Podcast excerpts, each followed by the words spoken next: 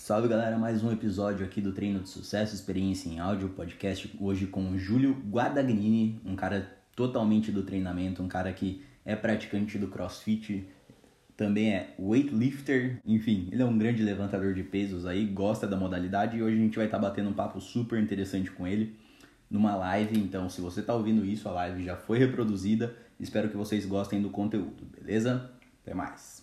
Desde criança estava sempre envolvido ali com futebol, é, com musculação, sempre fazendo, sempre procurando, procurando ir atrás, atrás de conhecimento. Me apaixonei justamente pelo CrossFit, como o Felipe falou.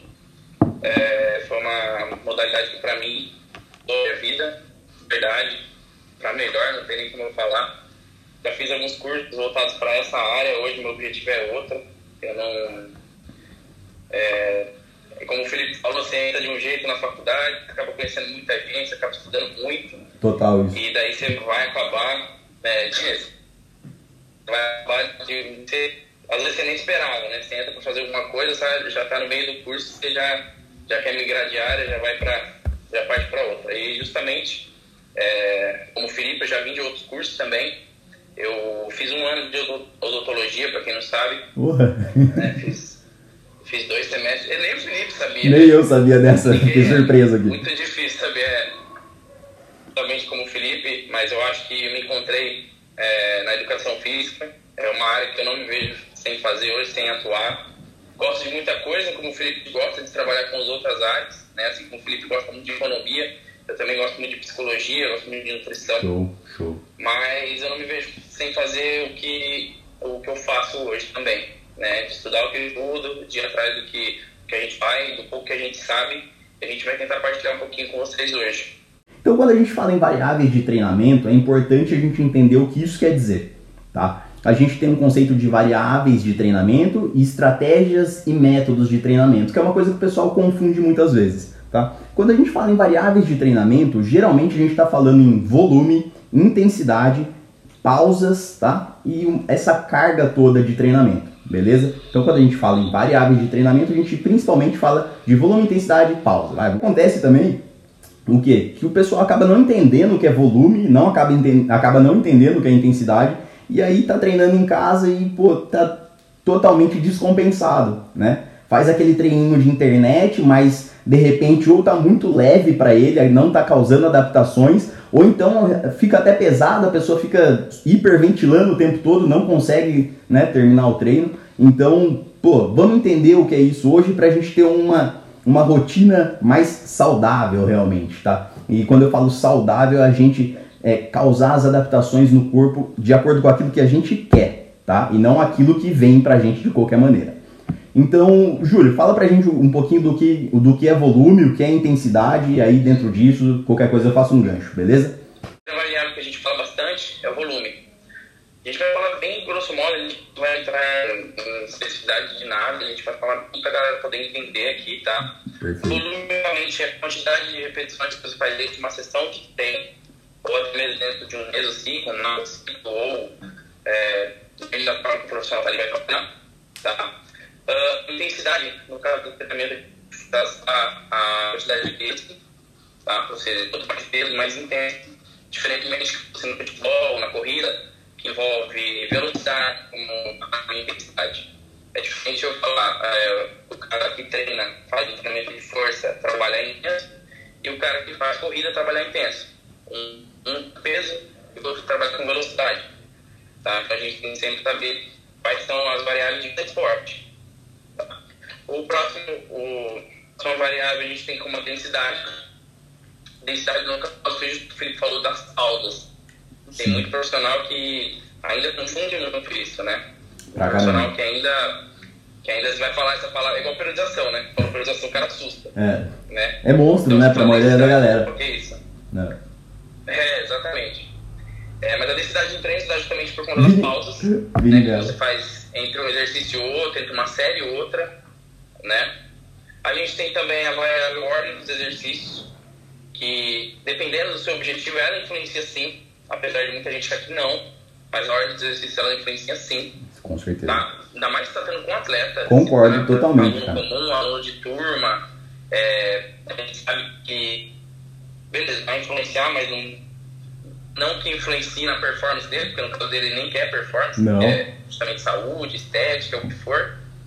Uh, a gente tem a, varia a variável amplitude de movimento, querendo ou não, isso é uma variável, né, dependendo do exercício que a gente faz, principalmente nos esportes basistas, né, por exemplo, o powerlift ou do levantamento de peso, a gente consegue trabalhar com amplitude de movimento, dependendo do movimento, né?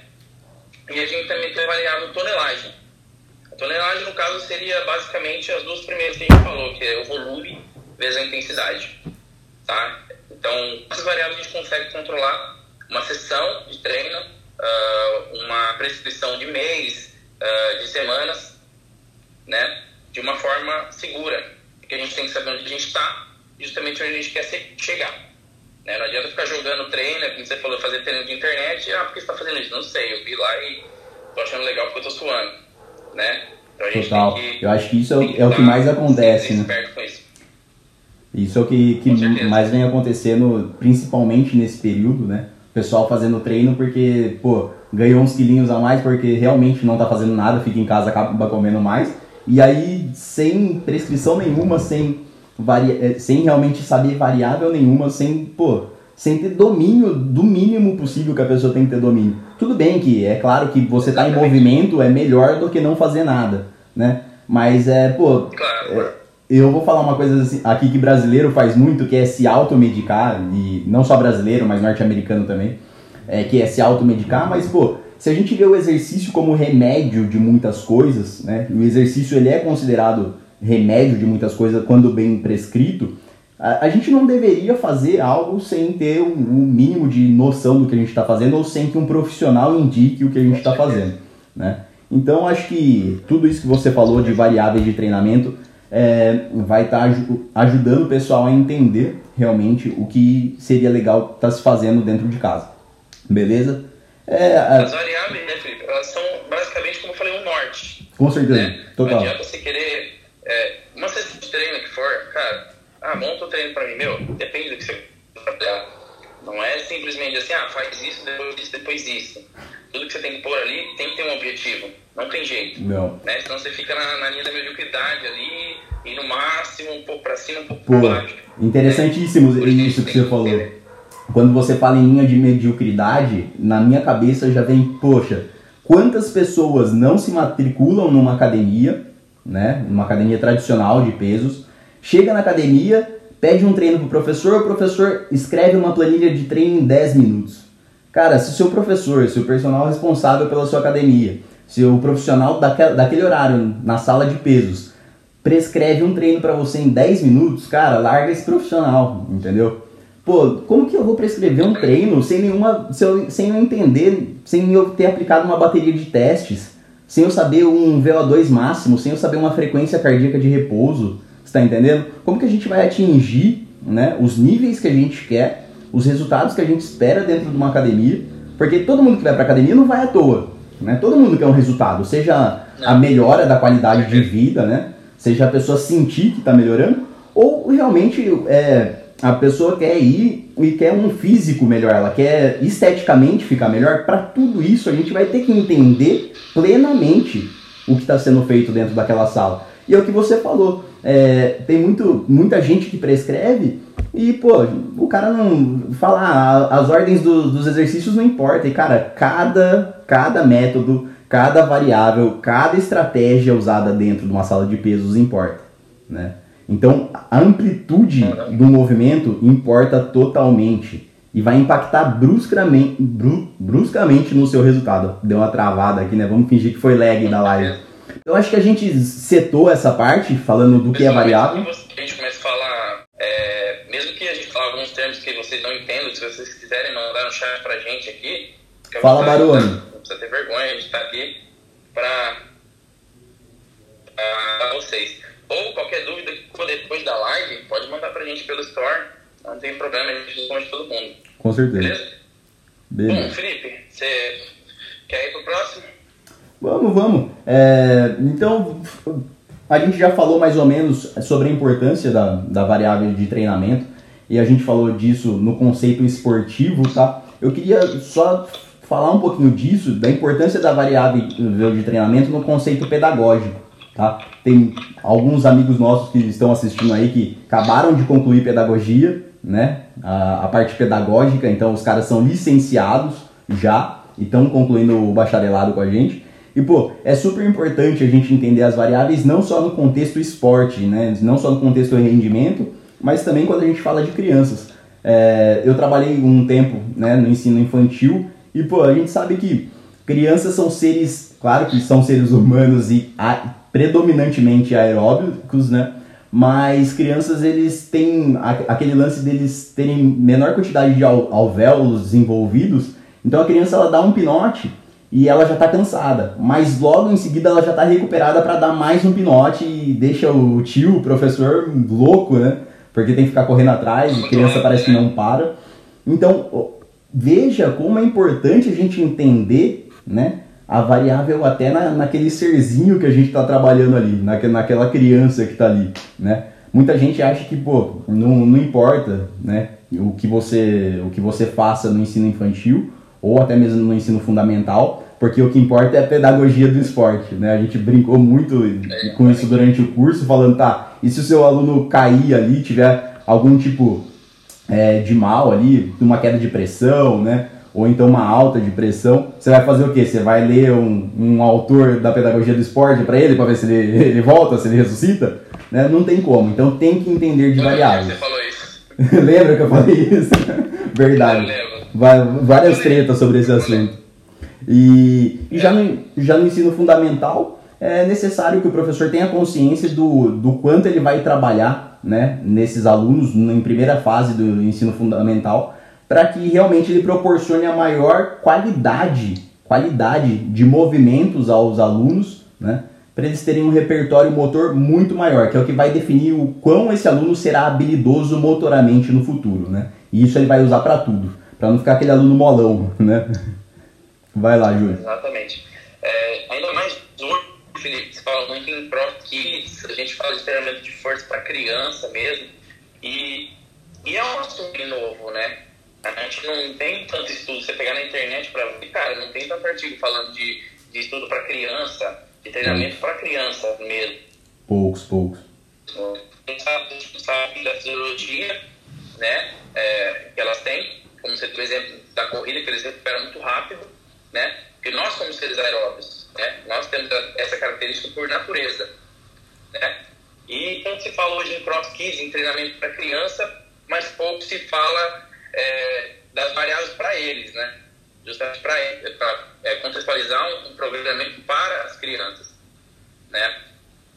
Com certeza, concordo. O Peterson falou é. uma coisa bem legal. Vou citar isso agora. Começa Realmente é onde é, tudo começa. começa exatamente. Quando você pega um contexto escolar que é voltado para isso, né? E eu gosto de citar muito o esporte norte-americano, a escola norte-americana, onde as crianças desde cedo têm um estímulo completamente diferenciado, de uma qualidade motora diferenciada e mesmo de força, porque as pessoas acham que a criança que corre ela é ágil e na verdade a criança que corre rápido ela tem muita força.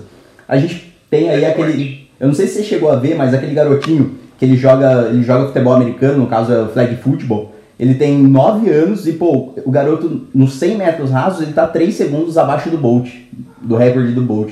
Então você vê que é uma criança de 9 anos a 3 segundos do Bolt, cara.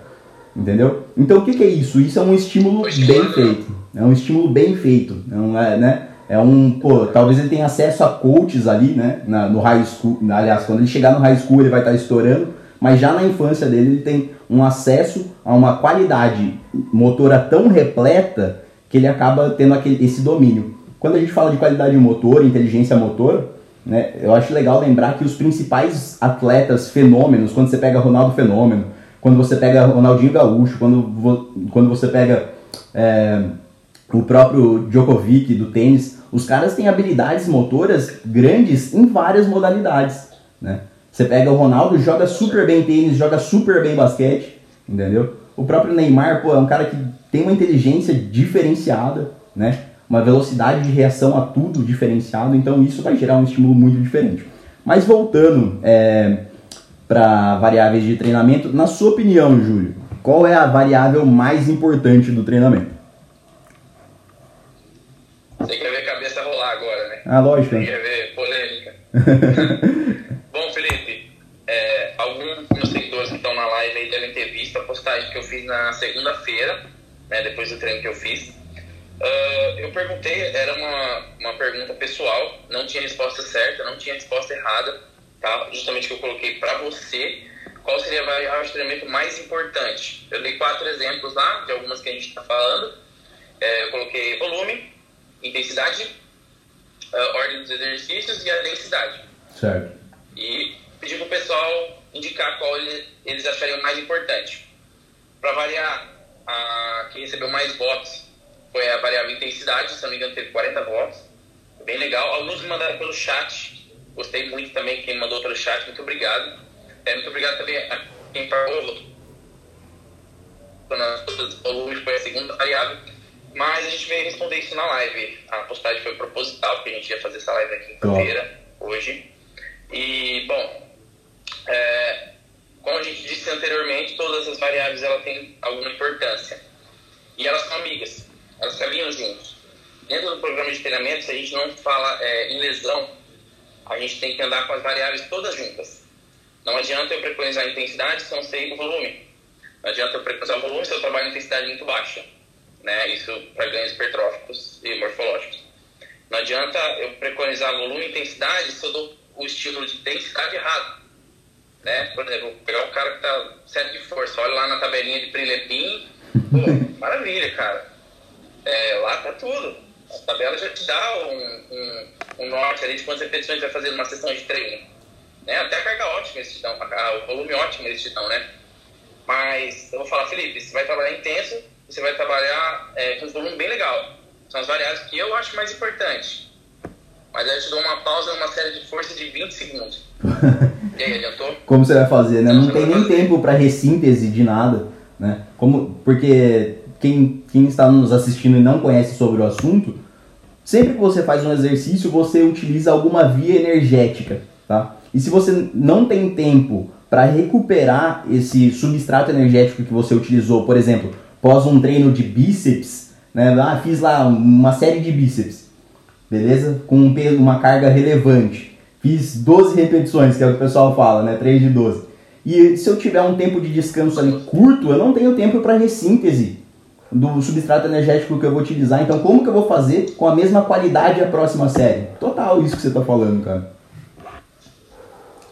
Então, é, a gente tem essa variável, a gente tem a variável é, ordem dos exercícios, como o Bruno colocou no chat aí. Sim. Ele colocou ordem dos exercícios por conta que eu coloquei lá que seria a resposta certa. Tem que colocar alguma. Mas as variáveis, elas caem tão junto que até a ordem importa. Né? Então, como eu falei antes, depende para quem. Não adianta eu pegar é, um atleta, um atleta basista, um atleta de powerlifting, que ele vai chegar na competição para agachar. É. Ele faz o agachamento, ele faz o terra, ele faz o supina. Para que que no treino dele, toda sessão de treino, eu vou colocar por último isso? Não adianta, né? Não adianta. Ah, mas não vai ter momento nenhum que você vai colocar? Claro. Porra, chega um momento, é o seu método de treino. Isso se chama pré-exaustão. Né? Você colocar os exercícios monoarticulares antes do multiarticulares. Dos menores para os maiores. Mas para um cara que está lá, no dia da competição, o cara vai agachar, qual o objetivo de fazer isso em toda a sessão de treino? É. Então a ordem influencia sim. Né? Quando a gente fala do, do uh... principalmente do treino de performance, não tem nem como falar que não influencia. Né? Agora, se a gente for falar da pessoa que está dentro de casa, né? E, e, tá, e tá treinando, mesmo a pessoa que vai para academia no, no seu lazer, né? Eh, não tem muito, não tem muita é, o porquê a gente falar, né? Que a ordem vai influenciar de uma maneira que pô, vai tirar o rendimento dela. Não, mas com certeza no treino de performance influencia. Cadência também é uma variável. Cadência é uma variável bem legal. Porque é aquela variável que você vê se o cara tá roubando ou não, se ele tá fazendo força ou não. Né? Principalmente para quem não tem RM, normalmente pelos. Uh, pessoal, por exemplo, numa sala de musculação, é muito difícil você tirar RM de uma pessoa assim, né? Dentro de uma sala é, pela cadência a gente consegue observar várias coisas. Se o cara está fazendo força realmente, se ele está se enganando, se está pesado, se está leve, e um método de treino. O cara fazer uma cadência mais, é, uma cadência mais lenta, uma cadência mais rápida, dependendo do, do objetivo também. Até porque. Né? aí, Felipe? Não, acho que você falou da cadência, até porque o resultado dele, dependendo, né, como você falou da modalidade, vai vir de uma maneira diferente, até pelo tempo sob tensão muscular, né? É, saindo, do, saindo da performance e falando para as pessoas que treinam recreativamente, as pessoas que ou então para as pessoas que treinam por conta da estética realmente, é, você diria que quais, é claro que todas são importantes, mas que variável você consideraria como talvez um X da questão aí, cara, no treino da pessoa que curte pô, apresentar um shape da hora, chegar shapeado no verão? Como eu falei, é, eu já vi alguns profissionais da área postarem é, que tem uma variável que seria a, essa é a mais importante. Sim. Mas como eu disse, para mim todas caminham juntas. Sim, sim, entendi é, vou dando um exemplo, hum, da mesma forma que não adianta você trabalhar com intensidade baixa, não adianta você trabalhar com volume muito alto. Sim. Da mesma maneira que não adianta você trabalhar volume e intensidade, você errar na cadência. Então elas caminham juntas, elas são amigas, não tem jeito. Perfeito. Ah, então, por exemplo, é, numa sessão de treinamento, é, um mês, uma semana, todas, todas as variáveis, elas têm que caminhar juntas. Não, não são somente as variáveis de treinamento, as variáveis fisiológicas também. Total. tem que respeitar a cadência disso. Total. Né? O Marcelo perguntou aqui como você é, a, a, nossa opinião se periodização é para todos. Eu acho que periodização é para todos, mas nem todos são para periodização. né? Como a gente citou agora um pouquinho das, das, variáveis, fisiológicas, é, das variáveis fisiológicas, é, uma delas é uh, o princípio da continuidade, né, Felipe? Com certeza. É que você vai periodizar aquele cara que vai uma vez por semana na academia. Não tem como, né? Ela é para todos, mas nem todos são para periodização. Até porque é, quando você vai fazer uma periodização, você vai trabalhar com met vários métodos, né? A gente vai trabalhar com um método ou, ou, ou crescente, ou decrescente, ou cre crescente, decrescente, contínuo, intervalado. Pô, tem muita coisa dentro disso aí, né? O Torrecilhas mandou aqui, ó. Pensando nesse sentido, a galera que acompanha blogueiro, fiquem espertos e atentos com o treino que eles passam. Antes de realizar qualquer treinamento, pensem, pensem sempre na sua individualidade biológica. É verdade, a gente né, acabou não citando isso, mas é galera que acompanha blogueiro tem o costume de achar que, né, como eu falei no começo, pode fazer e é só reproduzir o que está sendo feito. E meu, nem os meus treinos que eu faço de manhã e deixo pra galera fazer, eu falo, faça exatamente assim. Eu sempre falo, adapte o treino. Porque, pô, às vezes eu pulo corda e o cara não pula a corda, você tá entendendo? O cara não pode ter impacto, né, muitas vezes. Às vezes eu desempenho uma carga que o cara não vai desempenhar. Ou então, às vezes, o cara vai desempenhar até melhor e ele pode fazer melhor do que eu. Não tem muito. Muita. Os problemas dessa plataforma, né? A gente nunca sabe quem tá do outro lado, né? total, total. Justamente. Um treino pouco intenso pra você, muito intenso pra alguém. É verdade. Né? Então, a gente tem que tomar cuidado com isso. E já que você abordou né, o treino de força, Júlio, você já citou que seria o tema mais trabalhado e você é um cara que faz muita força. É, a gente já fez alguns RLs na faculdade, o cara agachando pesado. Lembro desse dia. Lembra? 160 deu. Não, eu, eu quase quebrei nesse dia aí. Viu? É, como, como o treinamento de força influencia no estilo de vida do indivíduo, tá? E aqui você pode falar da sua experiência pessoal, o quanto influenciou, é, você pode falar de performance e você também pode estar tá falando sobre a questão da liberação hormonal no indivíduo, porque eu não sei se vocês já fizeram bastante força em treinamento, mas todo mundo que faz treino, treino, treino de força tem uma liberação hormonal diferenciada e é possível sentir isso, cara. É possível a gente sentir no, no, na pele isso. Bom, Felipe, é, relacionando a ganhos, ganhos de hipertrofia, que a gente tem estética, que a gente tem essa questão hormonal, essa questão também, né, como você citou, que faz mais força, ele, ele tem uma secreção hormonal diferente do que não faz, né, diferente um basista de um cara que faz endurance, né, sabe que ocorre hipertrofia nos dois esportes, mas tem chances de comparação de comparar um powerlifter, por exemplo, ah, um corredor, né. Eu acho que para a rotina do indivíduo é essencial, cara. É, questão cultural, então de rotina, de dia a dia, do que ele faz. Já vejo muita gente mudar de mudar, por exemplo, o cara que nunca agachou, cara, ele começa a agachar, ele fazer, nunca mais ele pega uma bacia no chão, é, igual um corcunda, né? Hum. Nunca mais ele tira alguma coisa do chão daquele jeito, né? Com certeza. Quem, quem traz isso pra ele é, é, o, é o treinamento de força, né? A rotina dele é bem aplicável. Na verdade, todo treinamento que a gente faz tem que ser aplicável para nossa rotina, não tem jeito, né? Por isso é. que muitos autores abominam um pouquinho as máquinas, né? Com certeza. É... Eu, eu sou um adepto do, dos pesos livres, não gosto muito de máquina, e justamente por isso, né? Quando a gente fala de treinamento de força, e quando eu falo força, treinos de academia, né? Quando você vai treinar hipertrofia, também tem força nisso, tá ok? Mas eu não gosto de máquina porque a gente consegue dar muito mais ênfase em musculatura estabilizadora, cara. E musculatura estabilizadora é uma coisa que protege o ser humano em qualquer situação. A dona de casa que vai pegar a bacia no chão, como você falou, né? O seu avô que vai precisar agachar, enfim, todo mundo precisa fazer treino de força, galera. Todo mundo, tá? Agachamento é um ótimo exercício para isso. Principalmente idoso, né? Sim. Falou da senhorinha, é, justamente os idosos, eles têm essa, além do que acontece com vários indivíduos, tem é, é justamente esses fatores, né, cara? O idoso ele precisa muito de potência, né? Ele precisa muito realizar potência. Pega um, um cara ali que tá já perdeu muita massa magra por conta da idade. Mulher, principalmente, mulher perde muito mais. Cara, chega uma idade que eles não conseguem levantar sozinhos. Se não tiver o cara que deixou de fazer o treinamento de força alguma vez, deixou de se estimular por isso, ele só no final da vida. Não tem jeito. Né? É desse jeito. Você falou agora e, cara, o meu TCC, né, dos meninos, do Reginaldo, do Rafael, do Luiz, a gente está falando sobre sarcopenia em, em idosas, né, em, portanto em mulheres, é, e, e, cara, realmente você vê o quanto influencia um treinamento bem feito durante a vida da mulher ali na preservação de massa magra e nas principais funções do dia a dia, nas na qualidade de vida, na atividade cotidiana dela, é demais. E aí quando você olha é, aquela foto do músculo do quadríceps cerrado ao meio e a preservação que uma mulher que esteve sob treinamento e a preservação muscular que ela tem e aquela pessoa que era sedentária, pô, é totalmente diferente, cara. Se todo mundo visse essa imagem, é acho que todo mundo teria noção do quanto a fase idosa da pessoa pode ter uma qualidade melhor, né?